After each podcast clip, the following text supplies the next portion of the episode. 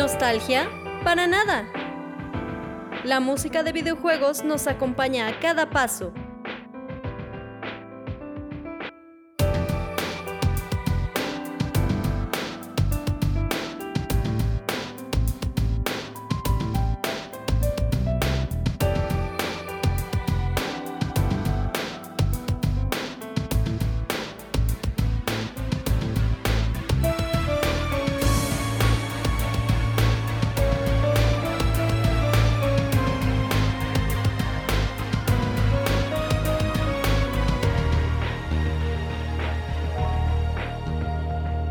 Bienvenido a Mega Mixtape.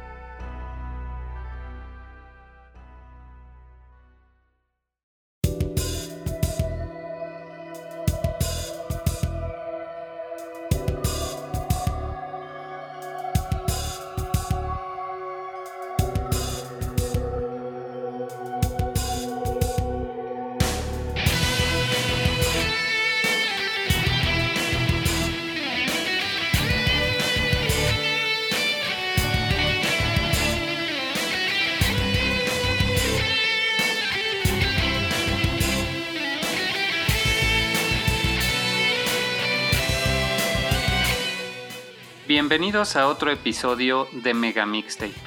Yo soy Naop y como pudieron escuchar por nuestra música de fondo, nos aproximamos al final de este recorrido por el soundtrack de Shin Megami Tensei 3 Nocturne, el videojuego desarrollado por Atlus para el PlayStation 2 lanzado en 2003 en Japón y en 2004 en Occidente, que es un JRPG que cuestiona prácticamente todo lo establecido por el género y también por la propia franquicia. En este episodio nos vamos a dar cuenta de varios aspectos que el juego y su trama ponen de cabeza eh, para tratar de diferenciarse de las entregas anteriores de la franquicia. ¿Por qué estamos haciendo este recorrido en lugar de lo que ya se tenía planeado? Bueno, pues decidí tomarme este fin de año, final de 2021, ya que es un año muy importante para la franquicia. Tuvimos el lanzamiento en Occidente de la versión HD Remastered de Nocturne, por fin, un año después de que lanzara en Japón. Y hace poco tiempo, en el mes de noviembre, se lanzó Shin Megami Tensei 5, un videojuego que supera todas las expectativas de una secuela. La verdad es que es el punto de entrada perfecto si aún no se han animado a probar uno de estos juegos de la franquicia de Shin Megami Tensei, les recomiendo mucho que le den una oportunidad a Shin Megami Tensei 5 en el Nintendo Switch, ya que es excelente. Y bueno, antes de eh, pasar al tema que nos atañe, les quiero recordar que la música de Shin Megami Tensei 3 Nocturne fue compuesta principalmente por Shoji Meguro, a quien ya le dedicamos también un especial eh, con M de Melancolía, para que si no lo han escuchado, eh, pueden ahí aprender un poco más sobre la trayectoria de Shoji y toda su música y los diferentes estilos que maneja. En este episodio vamos a estar hablando principalmente de las razones, en japonés se les denomina kotowari, que quiere decir lógica, principio o motivo. Es una palabra eh, homófona a la de kotowaru, que quiere decir negación, pero no es la misma palabra para nada. Se escriben diferente, con kanjis diferentes, así que no confundir con, la negación, sino kotowari en el eh, contexto de Nocturne se utiliza para las eh, filosofías que los personajes van a postular para dar forma a un nuevo mundo. En este episodio vamos a estar abordando mucho más la trama de Shin Megami Tensei 3 Nocturne ya que está ligada a las razones en sí. Escuchamos en el principio del episodio dos tracks que representan bastante bien a uno de los personajes o antagonistas más importantes, Hikawa, este empresario que pues aparentemente tiene eh, cierto grado de megalomanía porque él quiere ser el que dicte el futuro del mundo y escuchamos también el tema de Ikebukuro in Silence, que es cuando Hikawa demuestra su gran poder. Como pudieron notar, se trata del mismo leitmotiv, tanto en el tema de Hikawa, tomado directamente del soundtrack, como en el tema de Ikebukuro in Silence, que está tomado de Piano Arrange plus Rare Soundtrack, es el nombre del álbum, donde vienen varios tracks que originalmente no se habían lanzado de manera oficial. Y bueno, se escucha el tema, el leitmotiv de, de Hikawa, que ya vamos a ver que es muy ominoso, muy em, solemne incluso. Se parece mucho a las composiciones de Shoji Meguro para representar a Lucifer en el DLC, por así decirlo, en la versión extendida del juego, la versión Maniacs, que eh, utilizan órganos o piano o ciertas percusiones muy marcadas para ser ominosas, ser siniestras, espeluznantes, ¿no? Y en el caso del tema de Hikawa es lo mismo. En el caso de Ikebukuro in Silence, pues ya es un tema mucho más eh, sombrío también porque, y desolador, porque se trata de un momento en la historia donde pues muchos demonios eh, son absorbidos, que ya vamos a estar hablando bien a detalle de todos estos momentos en la trama. Antes de eso hay que mencionar sobre Hikawa que él era el director de una compañía de telecomunicaciones antes de la concepción de una gran compañía que incluso está construyendo una torre de comunicaciones en el Yoyogi Park. Pero ese era su frente público. En realidad él utilizaba todo su dinero y poder para otros fines. Era miembro de un culto llamado el culto de Gaia que ha aparecido en iteraciones anteriores de Shin Megami Tensei como los principales adeptos al caos. Sin embargo, eh, Hikawa se une a este culto con el único fin de poder acceder a su documentación, eh, a sus archivos, uno de ellos la, la escritura de Miroku, así se le denomina, la cual contiene una profecía y eh, las instrucciones prácticamente de cómo llevar a cabo el fin del mundo, la concepción, y, describe que este es un proceso por medio del cual un ser con mayor poder va a determinar el futuro y la forma del nuevo mundo que se cree. El nombre de Hikawa significa glaciar y esto va muy ad hoc con su personalidad ya que él no muestra ningún remordimiento por llevar a cabo acciones atroces con tal de impulsar sus fines, de llegar a su meta. Él mata mucha gente antes de la concepción, los ofrece en sacrificio a los mismos miembros del culto de Gaia, así como a los miembros del culto Mesías, que normalmente son los que se oponen eh, la facción del orden y del caos en juegos anteriores. Ellos mueren fuera de la pantalla simplemente como un afterthought de lo que era Shin Megami Tensei. Hasta ahí es donde se, se quiere eh, pintar una raya en, Nocturne, ya que desde un inicio te dicen, estos dos cultos que tú habías visto en Shin Megami Tensei 1 y 2 murieron. Eh, hasta la idea de que no van a salir porque Hikawa les puso una trampa para que todos ellos murieran y los pudiera ofrecer en sacrificio y poner en marcha la concepción. Pues después de la concepción y después de esta treta que hace Hikawa con ambos cultos, Hikawa forma la asamblea del Nihilo, que aquí es bien importante diferenciar esta palabra nihilo, no tanto con eh, la postura filosófica del nihilismo, sino con el término en sí, en latín, que significa la nada, muy en sintonía con ciertos eh, conceptos más budistas que, que occidentales en cuanto a la filosofía, habla de abandonar los apegos, las ambiciones e incluso habla de abandonar tu propio yo es sacrificarse por el bien común, ¿no? Esta es como la filosofía de Hikawa que sin embargo pues va a ser impuesta de una manera totalitaria. Entonces se pierde la libertad, se pierde al individuo por medio de una vida en armonía, en quietud, sin ninguna clase de perturbación. Esto es lo que se conoce en Shin Megami Tensei 3 Nocturne como la razón de Shijima que quiere decir precisamente silencio o quietud. Y es la filosofía que Hikawa va a tratar de imponer en el Vortex World para dar forma a un nuevo mundo. Pero Hikawa pues no, no teme en utilizar a la gente para llegar a este fin, así como lo hizo con el culto de Gaea, todo mundo es un peón en sus planes, incluyendo a la maestra Yuko Takao, que es pues la que convoca al protagonista de la historia, al Demi-Fiend, para ayudarla a decidir qué hacer en, en todo este pues gran apocalipsis que ella misma ha ayudado a desencadenar. Ella es una de las partes cruciales en la concepción, Hikawa la necesita y la utiliza para llevar a cabo la concepción y posteriormente para adquirir el Magatsuji necesario para eh, llamar a su deidad patrocinadora y poder ascender al Kagutsuchi, quien es el representante de la gran voluntad que se encarga de poner a prueba a los que desean imponer su voluntad en el nuevo mundo. Bueno, pues además de todo esto que, que es muy literal lo que pasa en el juego, yo creo que aquí vale la pena empezar a hacer un análisis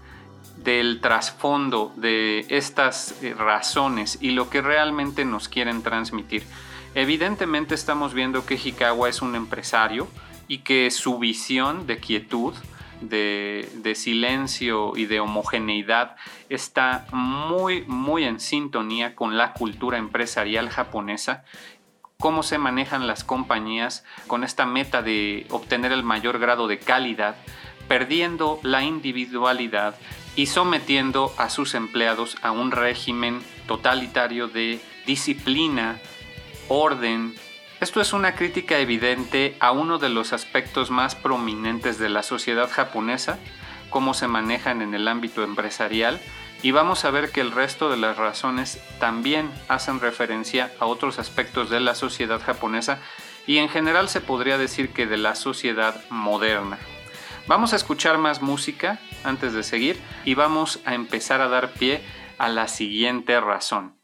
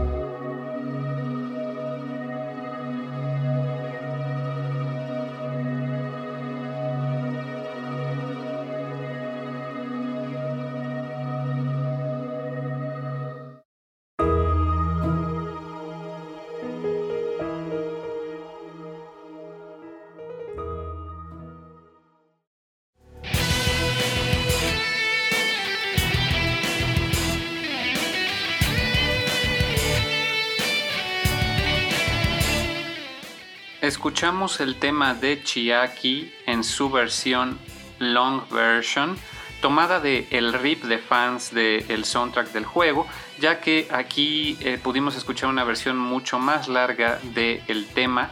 que originalmente se lanzó para el soundtrack oficial. Aquí eh, los fans lograron hacer una mezcla de todas las diferentes partes que componen el tema de Chiaki que suena a lo largo de la historia del videojuego, ya que en varios momentos se escucha este tema, sobre todo cuando tienes conversaciones con Chiaki, y la música es muy reactiva al momento de la conversación, ya que si tú no progresas eh, hacia un punto clave en la conversación, pues el tema está en loop en una parte más calmada o en una parte más relajada y de repente empiezan unos, unos violines más intensos, más emotivos, que es cuando ya eh, ella empieza a explicar otras cosas, ¿no? Principalmente estamos hablando de Chiaki, la compañera de clases del protagonista, su apellido es Tachibana, que en algunas versiones de la historia de Nocturne, como puede ser su adaptación a novela ligera, se menciona incluso que ella es una amiga de la infancia del protagonista.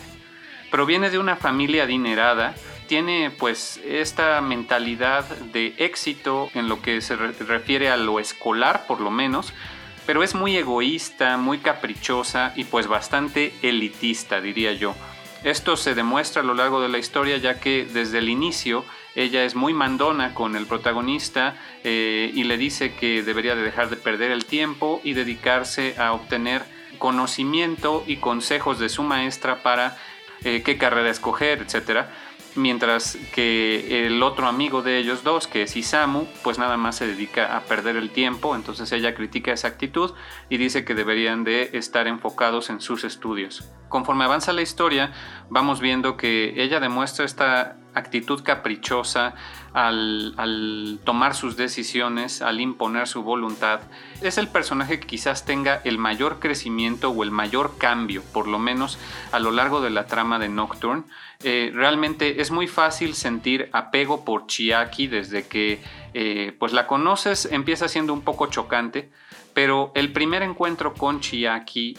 eh, posterior a, a la concepción y ella es una de las pocas personas, seres humanos que sobreviven a la concepción y como tal es una de las que tienen la posibilidad de imponer su voluntad con una razón para dar forma al nuevo mundo. Y bueno, pues cuando te la encuentras por primera vez, ella no sabe nada de eso. Ella simplemente está desconsolada porque todo mundo se murió y el mundo se deshizo eh, la ciudad eh, que ella conocía ya es irreconocible, obviamente toda su familia está muerta, todos sus compañeros de clase, todas las personas que conocía están muertas y en su lugar hay una serie de monstruos y demonios que la persiguen y tratan de aterrorizarla y matarla. Entonces ella eh, pues está completamente desconcertada cuando te la encuentras por primera vez después de la concepción y no sabe ni qué hacer pero al verte como que le, le, llega un atisbo de esperanza y dice, bueno, debe de haber más sobrevivientes, los voy a encontrar. Y se va a tratar de buscar a Isamu y a la maestra que estaban en el hospital. Conforme avanza la historia, ella se va a ir dando cuenta de lo indefensa que está ante un mundo tan cruel como puede ser el Vortex World lleno de demonios y esto la va a frustrar extremadamente, ya que va a ir cambiando para mal, va a ir dando pie a esta mentalidad que seguramente ella ya tenía en la realidad, en el mundo anterior, cuando era una alumna aplicada tratando de eh, ser la mejor por encima de todos los demás y se, y se da a entender por los diálogos que tiene con el protagonista, que ve con demasiado desdén al resto de personas, a la sociedad, a todo lo que era el mundo antes de la concepción, ella de por sí lo ve como un desperdicio. Chiaki es una crítica directa a este aspecto de la sociedad japonesa en su sistema educativo, eh, ya que pues el éxito y el fracaso son dos cosas que están extremadamente estigmatizadas, tanto el éxito pues está muy, muy marcado lo que significa el éxito y, no hay manera de salirse de ahí. Para todos los alumnos de una escuela solo hay un camino a seguir. Eh, es por eso que en tantas eh, obras de la cultura popular vemos que los artistas o los que quieren ser artistas o de un espíritu libre en Japón realmente la sufren porque se ven sometidos a, este esquema escolarizado tan riguroso. Y bueno, lo mismo podríamos decir de muchas otras sociedades o muchos otros países, pero en algunas quizás ya ha quedado un poco atrás, ¿no? Y el arte y el entretenimiento son como más, eh, bueno, mejor vistos. El caso de Japón, pareciera que el único camino que hay para ser eh, alguien exitoso es terminar tus estudios y formar parte de una corporación importante, ¿no? Eso es todo. Para hablar de la razón de Chiaki y la filosofía que representa, vamos a escuchar dos temas de el mantra Army, que ya mencionamos en el episodio anterior, pero ahora vamos a escuchar un par de temas relacionados con estos demonios.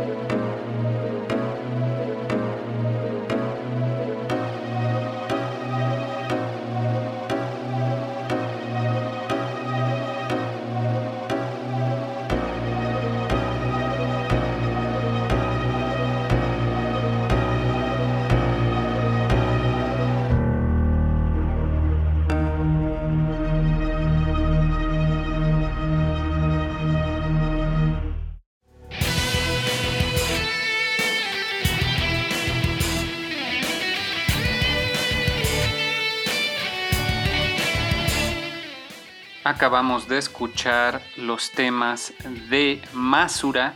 directamente del original soundtrack de este videojuego y The Fall of Mantra, que es un rip del juego original y no ha sido lanzado en ninguna versión oficial. Todos estos temas les recuerdo que, están, que fueron compuestos por Shoji Meguro. En esta ocasión escuchamos dos temas muy relativos al ejército del mantra o al mantra army, esta pandilla de demonios liderada por Gosu Teno, una deidad eh, del budismo esotérico de Japón que combina diferentes creencias y diferentes eh, otros deidades eh, de las diferentes tradiciones budistas, denominado Gosu Teno en el juego que pues él cree en la supervivencia del más fuerte, del más apto, y, e impone esta, este orden, por llamarlo de alguna manera, en el Vortex World ante todos los demás demonios. De esta manera, él termina en completa antítesis con Hikawa, tratando de obtener el control del Vortex World con su pandilla de demonios caóticos. Es, podría llamarse la facción más alineada al caos, ya que muchos de los demonios que normalmente en iteraciones anteriores de la franquicia están alineados con el caos están en el Mantra Army, como puede ser el clásico Oni japonés, es de la carne de cañón del Mantra Army prácticamente. Pues eh, ellos tienen su cuartel en Ikebukuro. El tema de, Masura que pudimos escuchar primero, pues realmente es eh, en, sintonía con estos temas ominosos, siniestros, como puede ser el de Hikawa o el, el de Mantra Headquarters que ya escuchamos en el episodio de Dungeons, es muy similar. Y The Fall of Mantra, el otro tema que escuchamos, pues realmente corresponde al momento de la historia cuando cae Gosuteno, cuando el, ejército del mantra ya fue derrotado por Hikawa después de ponerles una trampa eh, en su base de la asamblea del Nihilo, eh, libera su, sistema de absorción de Magatsuji, la energía vital de, de todos los seres en el Vortex World, y termina absorbiendo todo el Magatsuji de Ikebukuro, de todo el cuartel del mantra. Entonces, Gosu Teno, al ser herido de esta manera, que es una gran estatua hasta arriba de un edificio de numerosos pisos, él es una estatua y tiene a sus pies a una especie de sacerdotisa maniquí, que ya vamos a estar hablando de los maniquíes, pero bueno, él eh, es herido por este ataque de la Asamblea del Nihilo y finalmente cae en pedazos liberando todo su Magatsuji y él dice, yo morí pero mi espíritu va a perdurar, alguien digno de heredar mi voluntad eh, va a absorber mi espíritu. En ese momento todavía no se sabe quién, pero bueno, se irán dando una idea ya que pues eh, Chiaki demuestra tener estos mismos valores, así sea por un miedo al fracaso, por un miedo al estigma de ser una persona no productiva o exitosa, es que Chiaki se aferra a este ideal de ser la más fuerte, la más bella, la más exitosa. Y cuando ella se encuentra con los restos de Gosu Teno, es que va a obtener el poder, el Magatsuji necesario para dar forma a su razón. La razón de Yosuga, completamente apoyada en el elitismo, en la supervivencia del más fuerte, aunque la palabra Yosuga significa eh, lazo familiar o conexión, también significa oportunidad. Eh, entonces, pues ella va a imponer esta razón en el Vortex World una vez que después de varias decepciones, ella va a llegar con Gosu Teno y los dos, lamiéndose sus heridas, se juntan para crear un solo ser y dar forma además a la razón de Yosuga. Vamos a seguir con la historia de Chiaki y para ello hay que escuchar dos temas también muy importantes para ella relacionados a los maniquíes.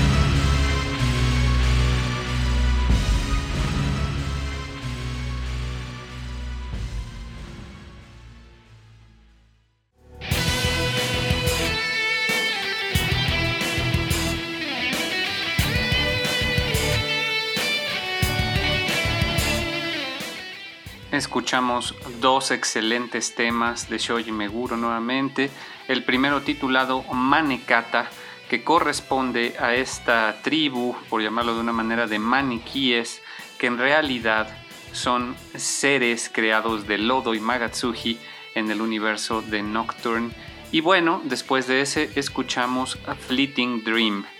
que es un tema extraído del Piano Arrange plus Rare Soundtracks del HD Remaster,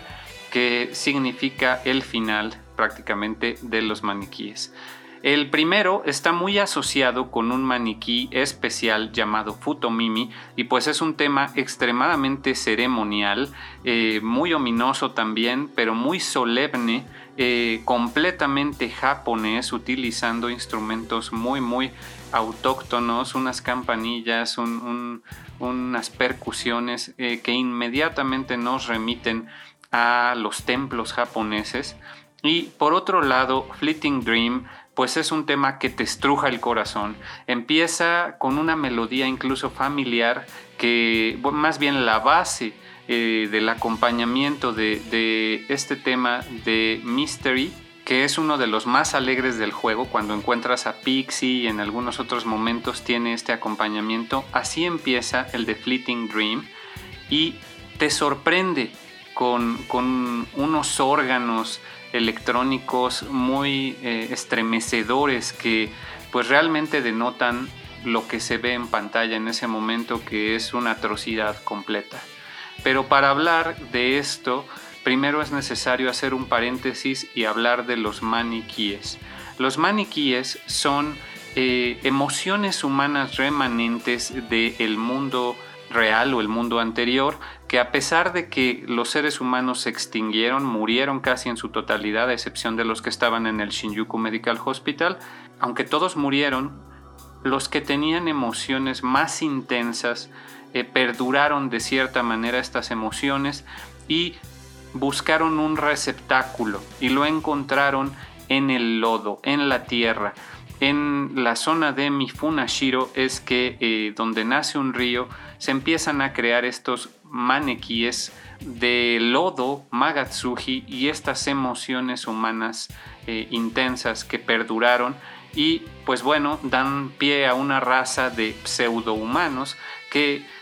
honestamente es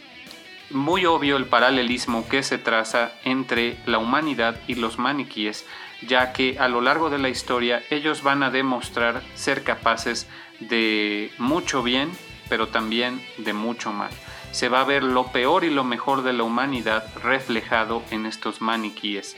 En japonés se les denomina manekata, en inglés mannequins y en español maniquís. Eh, tienen una vestimenta muy característica, muy minimalista, parece incluso hasta ceremonial, como si fueran todos ellos monjes de un templo, por así decirlo, que probablemente su ropa esté hecha de, trapos y desperdicio, y tienen unos espasmos voluntarios como si estuvieran mal armados ellos, sus cuerpos, que son muy característicos y en algunos casos graciosos, ¿no? Porque hay algunos maniquíes muy con una personalidad muy peculiar como puede ser el maniquí coleccionista o el niño maniquí que juega en los arcades, etc. Y es importante mencionar que al no ser ellos un ser reconocido por la gran voluntad, por la creación, sino ser un subproducto de las emociones humanas, ellos son incapaces de concebir una razón propia, se les prohíbe esto, el Kagutsuchi les prohíbe tener su propia razón e incluso están destinados a morir una vez que se crea el nuevo mundo. No hay manera de que ellos sobrevivan. Son un subproducto del Vortex World destinado a la muerte. Y hay unos maniquíes especiales que pues pertenecen a las emociones encarnadas de eh, seres o seres humanos que tenían alguna carga emocional especial, muy fuerte. Eh, ya lo vamos a ver, vamos a hablar de algunos de estos casos. El primero de ellos, el más eh, genérico, podría ser la maniquí sacerdotisa que nunca se sabe su nombre, que está a los pies de la estatua de Gosu Teno y con la que de repente tiene cierta conversación, pero está completamente fuera de sí. Es una fanática religiosa, por así decirlo, de el caos del mantra de Gosu Teno y aparentemente tiene cierta clarividencia, pero no se alcanza a ver nunca el, eh, pues, eh, la totalidad de sus habilidades ya que muere aplastada por la estatua de, de Gosu Teno cuando se, cuando se resquebraja y se hace pedazos. Otro de los maniquíes especiales que tiene habilidades eh, muy, muy sobre lo normal es Futomimi. Él es el líder prácticamente de los maniquíes, pero hay que decir que es la reencarnación de un asesino serial. Eh, por medio del contenido de la versión Maniacs, cuando tú viajas al laberinto de Amala, el infierno, encuentras al alma que realmente es la que encarnó a Futomimi. Se trata de un asesino serial que cuando era humano mataba a, diestra y siniestra hasta que conoció a una mujer y se apiadó de ella y le demostró compasión y esto lo hizo cambiar. Le hizo ver que la ausencia de la compasión y la ausencia del amor eh, realmente eran algo que había faltado en su vida como asesino y eh, jura que en su próxima vida él va a hacer las cosas de manera diferente. Y es así como en el Vortex World este gran deseo por hacer las cosas de una manera diferente y redimirse dan pie a Futomimi, un ser completamente benevolente que ve por el bien de su prójimo y de su raza, de los maniquíes, Futomimi tiene eh, vestimenta aún más ceremonial, él no demuestra espasmos, su voluntad es inquebrantable y así lo demuestra al no tener estos espasmos que caracterizan a los maniquíes. Tiene clarividencia, puede ver el futuro hasta cierto punto y esto va eh, desencadenando ciertos eh, eventos en la trama. Él se, se va a hacer meditación profunda en Mifuna Shiro para tratar de determinar cuál es la mejor decisión para su pueblo eh, y les demuestra liderazgo al final del día, los une eh, en torno a una causa, los motiva a tratar de generar su propia razón, su propia filosofía que busca la igualdad y la paz. Que nadie se ponga por encima de otros y que todos sean libres de existir y vivir en tranquilidad y paz. Pero bueno, esto era algo que estaba destinado a fracasar. Sin embargo, nos muestra el mejor aspecto de la humanidad, que es eh, el unir fuerzas por un bien común sin necesidad de eh, regímenes totalitarios o de la imposición de una voluntad de un individuo gobernante. Bueno, pues Futomimi en sí, su nombre proviene probablemente de la palabra Futomani, que es uno de los métodos más antiguos de adivinación en Japón, así que pues evidentemente proviene de ahí. Y eh, con esto vamos a cerrar este eh, apartado sobre los maniquíes, pero falta hablar de un maniquí especial que va a representar el cambio total en la persona de Chiaki. Vamos a escuchar dos temas relacionados con este maniquí.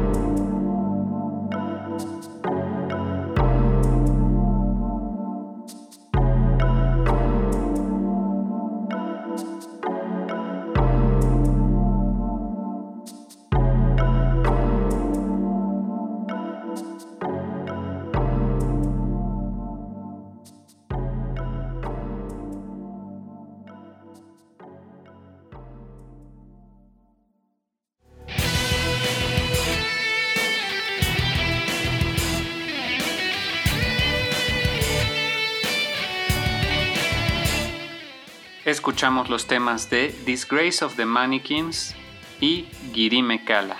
ambos tomados del Piano Arrange Plus Rare soundtrack de el HD Remaster. Estos tracks que anteriormente no habían sido lanzados de manera oficial hasta muy recientemente, en 2020. El primero corresponde al maniquí de Sakahagi y el segundo corresponde al momento en la historia cuando Sakahagi invoca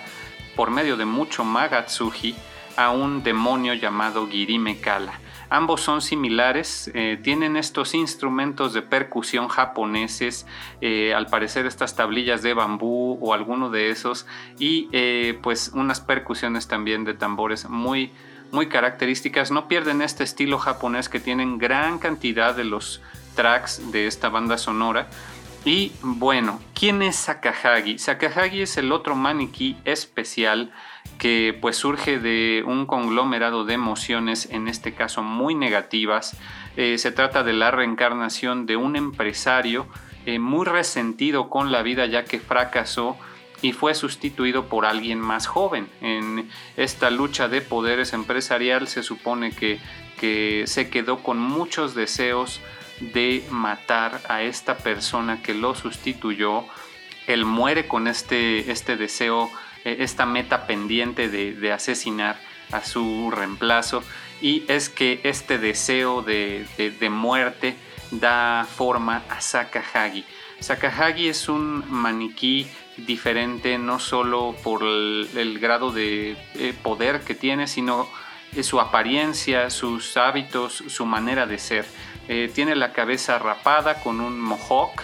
y tiene, en vez de ropa, bueno, sí tiene ropa, pero tiene las pieles de otros maniquíes en su cuerpo. Él los mata, los desolla y utiliza sus pieles como ropa. El nombre de Sakahagi de hecho proviene de una técnica de ejecución japonesa ancestral donde la víctima se desolla por completo. Durante diferentes momentos de la trama, Sakahagi se ve aterrorizando a sus congéneres, a los maniquíes, y llega un punto en la historia donde él está persiguiendo la obtención de Magatsuji para también ser el más fuerte, simplemente.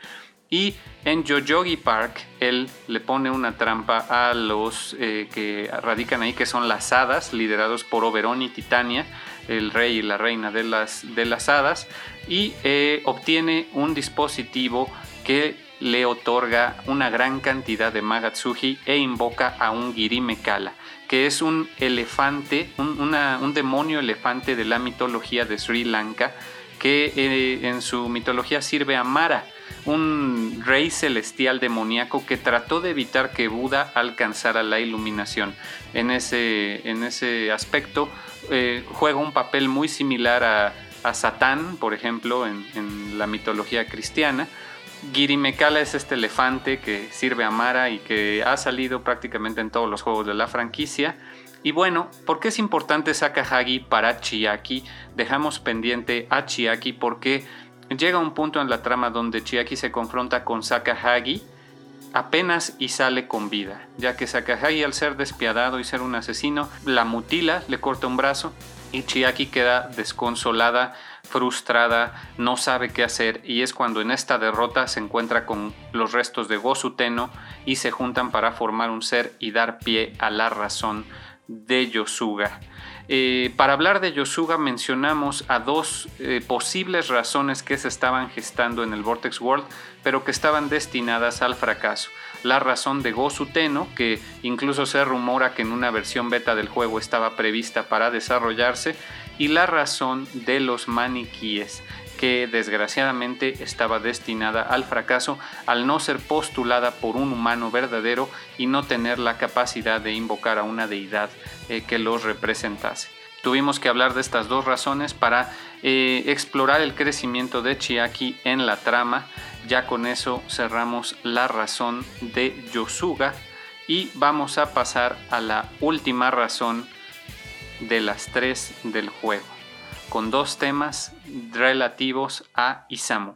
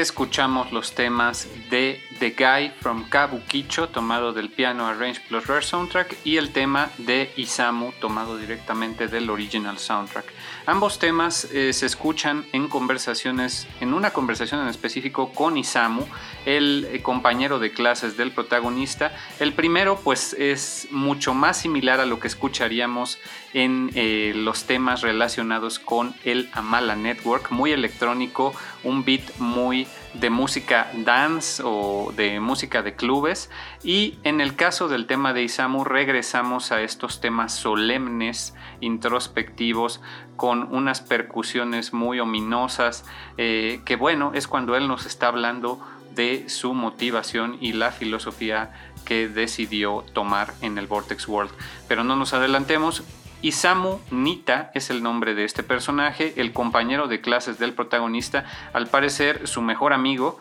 ya que incluso tienen bastante confianza, tan es así que eh, hay una escena de la que ya vamos a estar hablando cuando Isamu visita al protagonista en su habitación directamente, así sin más, eh, lo va a despertar, ¿no? Y esto es, eh, pues denota que eran amigos bastante cercanos, aunque Isamu pues honestamente es bastante presumido, muy responsable y también muy caprichoso. Si algo tiene en común con Chiaki es que es muy egoísta y caprichoso. Esto se va a ver a lo largo de la trama ya que desde un inicio, mientras que el objetivo del protagonista se puede decir que era ir a ver a su maestra quien estaba en el hospital, Chiaki solo la quería para obtener eh, consejos eh, de carrera, mientras que Isamu simplemente tenía un interés romántico en la maestra y le dice, oye, tú me tienes que acompañar porque eres su, alumno favorito, le dice al protagonista. Así que tú me vas a ayudar a poner el ambiente de confianza para yo poder quedar bien con la maestra. Y esto pues evidentemente denota el interés romántico de Isamu en la maestra Yuko. Está obsesionado con ella, de hecho, ya que una vez que se, se inicia la concepción y da pie al Vortex World, Isamu está más preocupado, sigue preocupado por tratar de ver por la maestra, por rescatarla, por ser su héroe en vez de su propia supervivencia. Y esto lo lleva a terminar en situaciones bastante desafortunadas. Eh, ingresa al cuartel del mantra y es capturado, además de golpeado por Thor, eh, uno de los principales eh, carceleros del mantra. Thor lo golpea y le absorbe su Magatsuji y lo dejan en una celda y nuevamente vuelve a ser encarcelado cuando él va a Kabukicho tratando de investigar dónde está la maestra, nuevamente vuelve a ser encarcelado y a ser sometido. Entonces cada vez se está poniendo en problemas y termina siendo muy caprichoso porque a pesar de que tú vas y tratas de ayudarlo, él te dice, llegaste muy tarde, a mí ya, ya no me interesa que hayas venido, gracias por nada. Y, tiene esa actitud muy, muy eh, desagradecida y caprichosa y finalmente él eh, pues termina eh, yéndose a la mala network a concebir su propia razón de aislamiento y egoísmo, ¿no? por decirlo de una manera. Vamos a hablar más de esta razón y de qué representa en, en, términos de la sociedad japonesa después de escuchar otros dos temas relacionados con Isamu y también con Hijiri.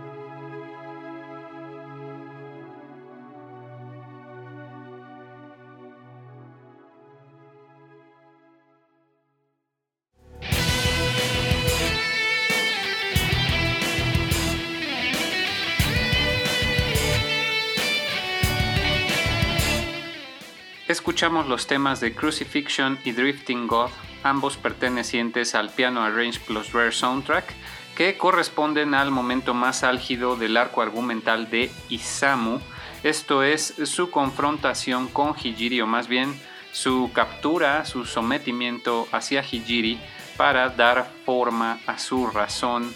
de Musubi. Eh, como ya lo comentamos en el episodio de Amala Network, eh, Isamu trata de advertirte que Hijiri te está utilizando, pero termina haciendo lo mismo, termina utilizándote para eh, enfrentar a los guardianes del Amala Temple y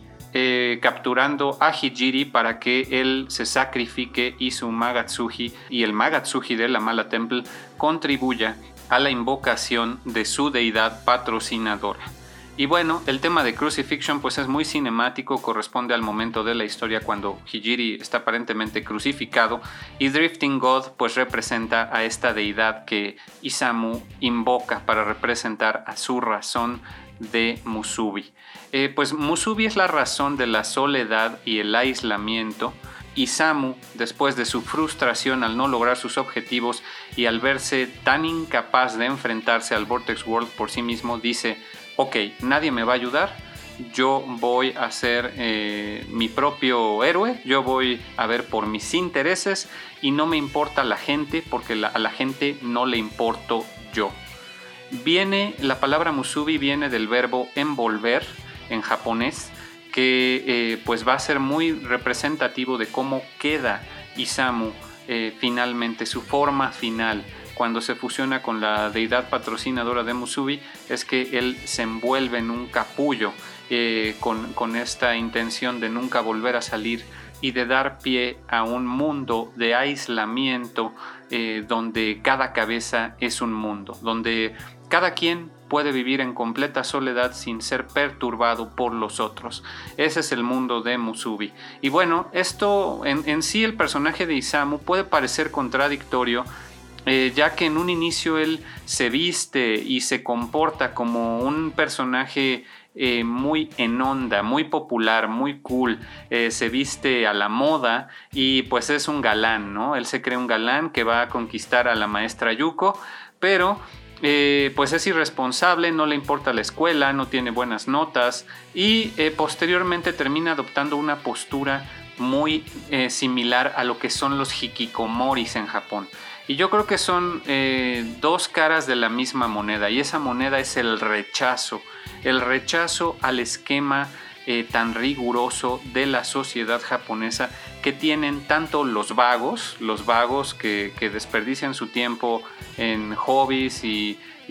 lujos y moda y, vestimenta estrafalaria, como pueden ser varias de las subculturas en Japón, eh, como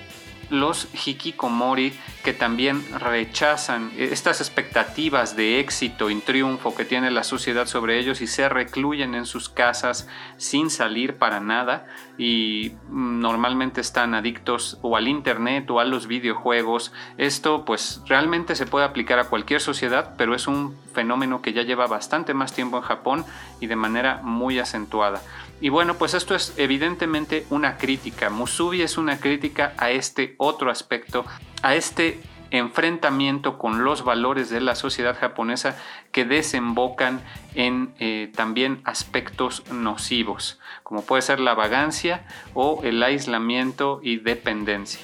Es importante que les mencione que todo esto que he dicho en el episodio es mi opinión personal. En ningún lado del juego te dicen esto es lo que representa cada razón, sin embargo es mi interpretación. Yo espero que con esta explicación eh, simplemente les di el contexto necesario para que se interesen por una trama y un juego que puso de cabeza lo establecido por el género de JRPGs y la franquicia misma.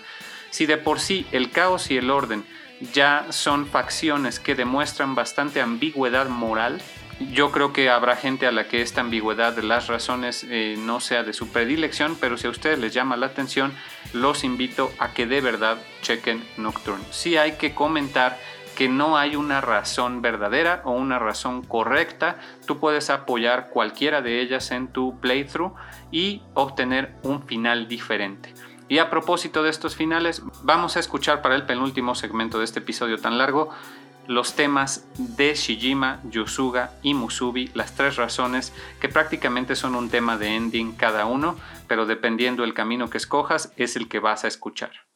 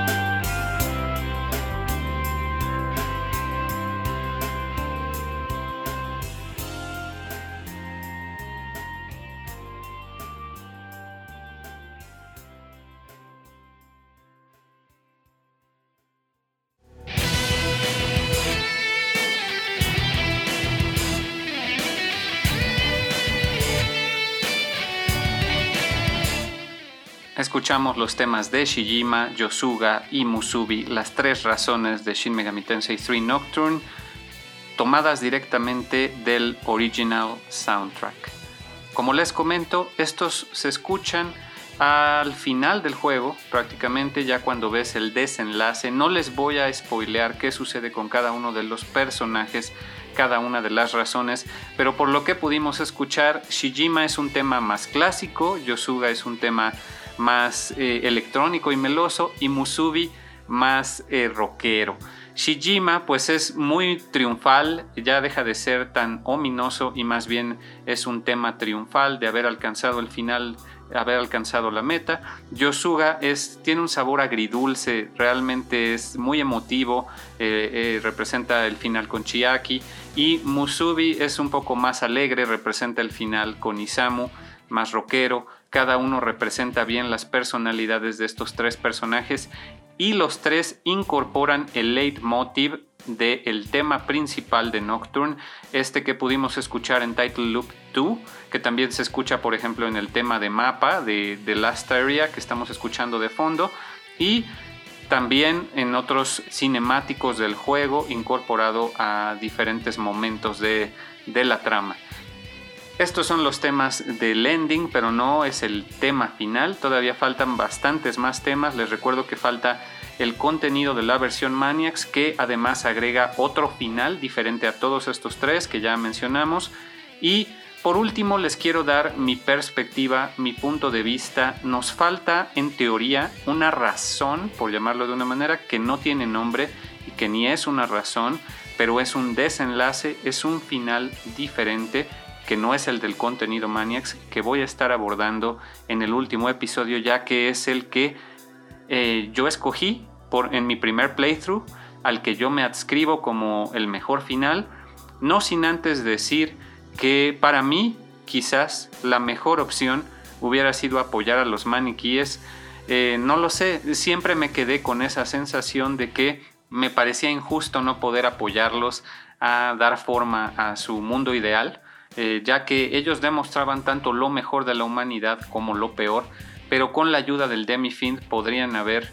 pues no sé, alcanzado un poco ese ideal. Pero bueno, eso no es una opción, no se da. Así que yo escogí el final que se podría denominar más neutral, pero ya estaremos hablando de eso en otro episodio. Por ahora únicamente les quiero mencionar a las deidades patrocinadores de cada una de las razones. En Shijima tenemos a Ariman, que es un espíritu maligno del zoroastrismo, su deidad principal antagónica. Está, por ejemplo, también Baal, que Baal Avatar es el representante de Yosuga, eh, de la religión cananea, que pues ha desembocado en otros eh, de la religión, por ejemplo, judeo-cristiana, como puede ser Belzebub. Está Noah, que es el representante de Musubi, que en sí es un dios sin nombre, un dios que eh, se supone que existió hace tanto tiempo que ya nadie sabe su nombre porque ha permanecido en aislamiento, eh, muy en sintonía con esta razón. Y eh, como es un dios a la deriva, es que Isamu le pone el nombre de Noah, como Noé, del arca de Noé a la deriva.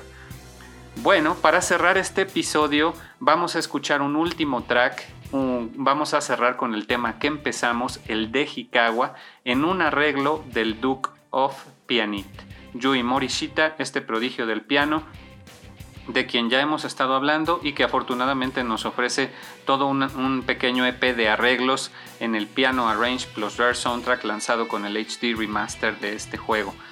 Yo soy Naop, les agradezco mucho por haber escuchado hasta aquí. La verdad es que yo sé que este episodio fue más largo de lo normal, pero a mí me entusiasma mucho este tema, lo que es la trama de Nocturne, las razones en sí este juego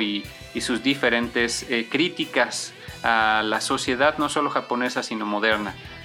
Sigan a Mega Mixtape en redes sociales, Facebook, Instagram, Twitter y por supuesto Freakin. Y revisen el sitio web en megamixtape.freak-in.io. Vienen varios anuncios, manténganse al tanto de las redes sociales que les voy a pedir, les voy a solicitar su ayuda, su colaboración para algunos temas que ya les estaré anunciando por redes sociales. Gracias y nos escuchamos en el próximo Mega Mixtape.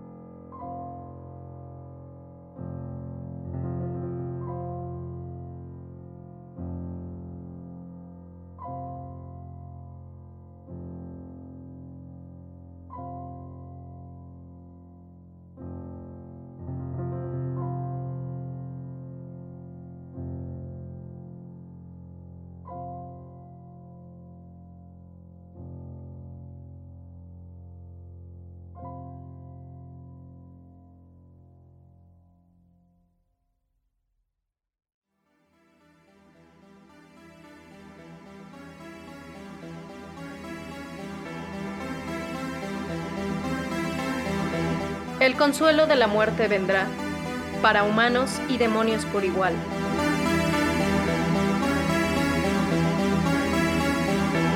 Así lo dicta la gran voluntad.